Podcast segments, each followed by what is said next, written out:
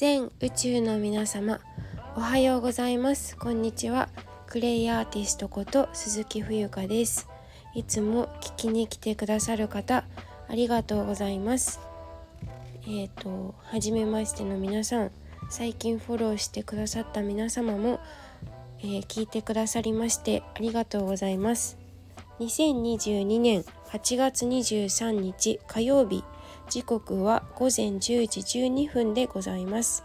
こちらの番組では何者でもない私が茶道とクレイのあるちょっといい暮らしをテーマに Cherish yourself and the universe is yours 自分を大切にし始めるとその瞬間から宇宙はあなたの味方になる。私とあなたが自ら癒し解放することによりより良い人生を築いてゆく。この放送が皆様の健やかな毎日を生きるヒントになると嬉しいです。そんな思いで日々配信しております。どうぞよろしくお願いいたします。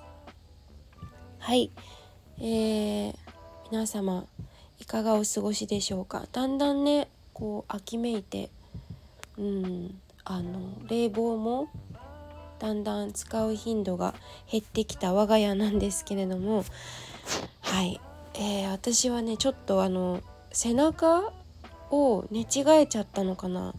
すごく今痛くて2日前ぐらいからあのめちゃめちゃ痛いんですよ。こう何て言うかな。朝起きる時も、えー、枕枕は使ってないか。今は使ってないんですけど使ってないというか低い枕すごいもう平坦な枕を使ってて。そこから、えーと、体を起こす時に背中がめちゃめちゃ痛くなります。多分あの下をずっと向いてるからなのかもしれないですね。はい。えっ、ー、と初めてのことじゃないので、えー、治す方法は自分でも分かっているんですがこれねほんと習慣って癖なのでほんと良くないんだけどあの皆さんも気をつけてくださいね。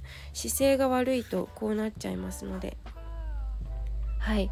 えー、でえっ、ー、と本題に早速入っちゃおうかなと思うんですけどあの甲子園のね昨日私お茶のお稽古だったんですよ。で、えー、甲子園の銘をつけましょうっていう話になってえっ、ー、と問答っていうのがあるんですね茶道では。はい。あの亭主と、えー、お客様ですね。がこう会話をする中で、まあ、いろんなことを知っていないと会話って成り立たないんですけどあの、まあ、夏の風物詩といいますか、えー、仙台育英がねあの白河の関越えなんていうふうに言われてますけど、えー、勝ちましたと。いつも西が強くてあの東はなかなかあの勝つ回数が少ないっていうことも言われていると思うんですけどあのね、えー、そんなことで、えー、先生からあの甲子園の名前の由来って知ってる？って聞かれてあ知らないってなったんですよ。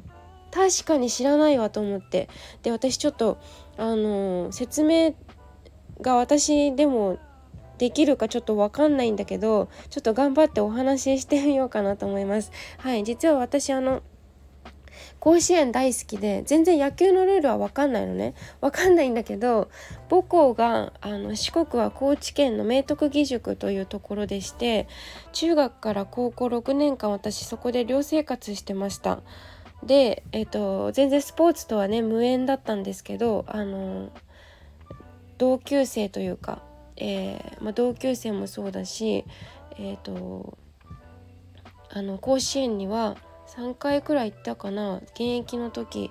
それから大学生に卒業してからもあの甲子園は何度か行ってましてあのなんだろうな甲子園ってさ高校生なんですけどなんかふとした瞬間にすごくこう年上に見えるというか精神年齢が高いというかうんなんかそういう風な気分にさせてもらえるというかさせてもらえるっておかしいな、うん、でもなんかこう、うん、なんでしょうね青春。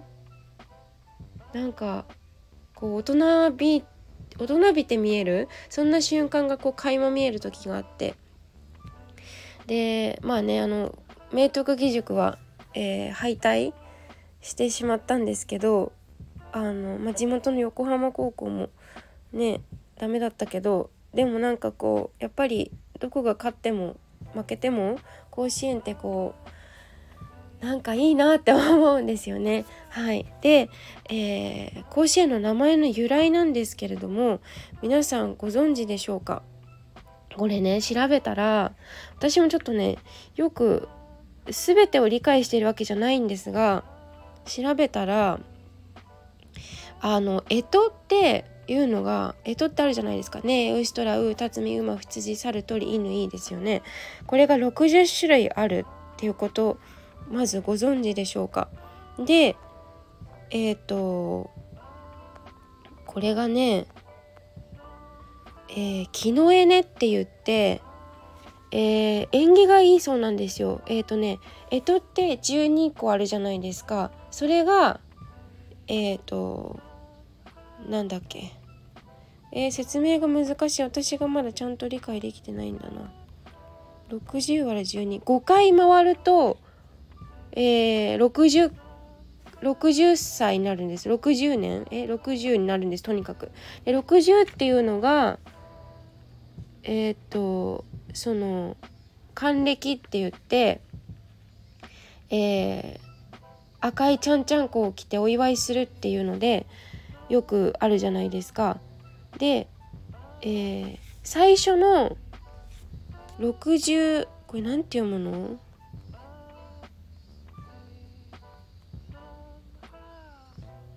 実感？実感木の絵。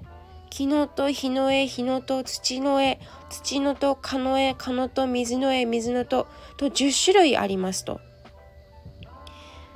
で、えー、これそのまま読んでいけばいいのかな？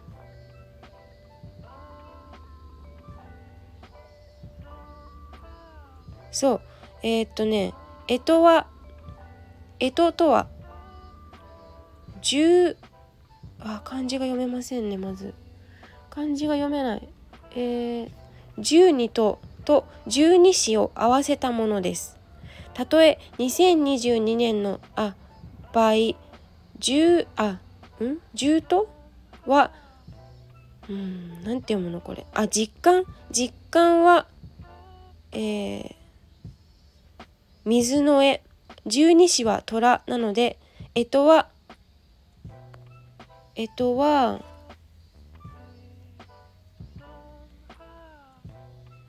水の絵虎となります。今回は干支の意味種類を徹底に解説します。実感はそう今話したことね。で古代中国ではなんかこれ四柱推命とかでもちょっと似たような感じが出てくるんですけどそれと関係してるのかな。陰と陽の2つの要素に分けられる。陰陽説と木火土金水水。水と読むのかな？の5つの要素からなる。五行説という思想がありました。これらを組み合わせて陰陽五行説といいやがて陰陽五行説を、えー、10, 10頭でいいのかな？に当てはめるようになりました。日本では陽を、えー、兄陰を弟として例えば、えー、甲を木の絵えー、なんていうの？あと甲乙の乙を木の絵あ木のとなどと呼ぶようになっています。えー、これ伝わってんのかな？で最初の、えー、大正13年っていうのが木の絵ね。でこれを講師って読む。甲乙の甲に子供の子。で西暦で言うと1924年でこの年に、えー、甲子園？えっとあ難しいからちょっともうちょっと簡単に説明します。えっと甲子園は兵庫県西宮市、えー、南東部にある地域名で阪神甲子園球場があり阪神タイガースの本拠地高校野球のメッカとしても知られている。この地に甲子園球場ができたのは1924年大正13年3月11日のこと。これさ3月11日ってあの東日本のたまたまかたまたまですね。完成するまでは、枝川運動場と名付けられていましたがこの年が実感十二支のあ実感十二支だ。実感十二支と読みますの最初の組み合わせにあたる木の絵ね。この木の絵ねという漢字が「えー、甲乙の甲にあの甲羅の甲ね。に、えっと、子供の子のと書いて木の絵ねの年という60年に一度の縁起のいい年であることから甲子園大運動場看板表記は阪神電車甲子園大運動場と命名されこの一帯が甲子園と名付けられた。甲子園大運動場は6万人も収容できる大スタジアムであり当時は東洋一の野球場であった。一説には六甲山の校と子供や若者が集う子供が集まる地で子を用いて甲子園としたという解釈もあるあーこの方が分かりやすいということで60年に一度っていうのは縁起がよろしいんですね。なるほど。で実感だと「甲乙平定簿紀甲新人紀」十二支は「死中陰謀紳士語美心有術外」はあということでそうこれねあの茶道手帳に書いてあるんですけれども、えー、なんだっけまた忘れちゃった。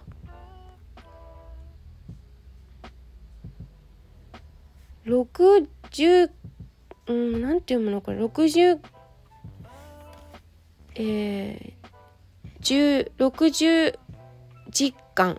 60実感が1木の絵ね2木の通し。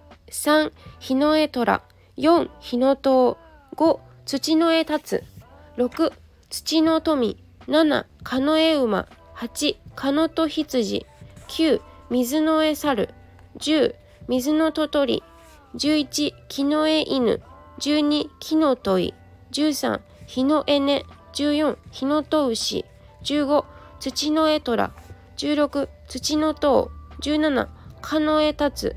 18カノ富19水の絵馬20水の音羊21木の絵猿22木のととり23日の絵犬24日の問い25土の絵根26土の闘志27蚊の絵虎28蚊の塔29水の絵立つ30水の絵水の富31木の絵馬32木のと羊。33日の絵猿。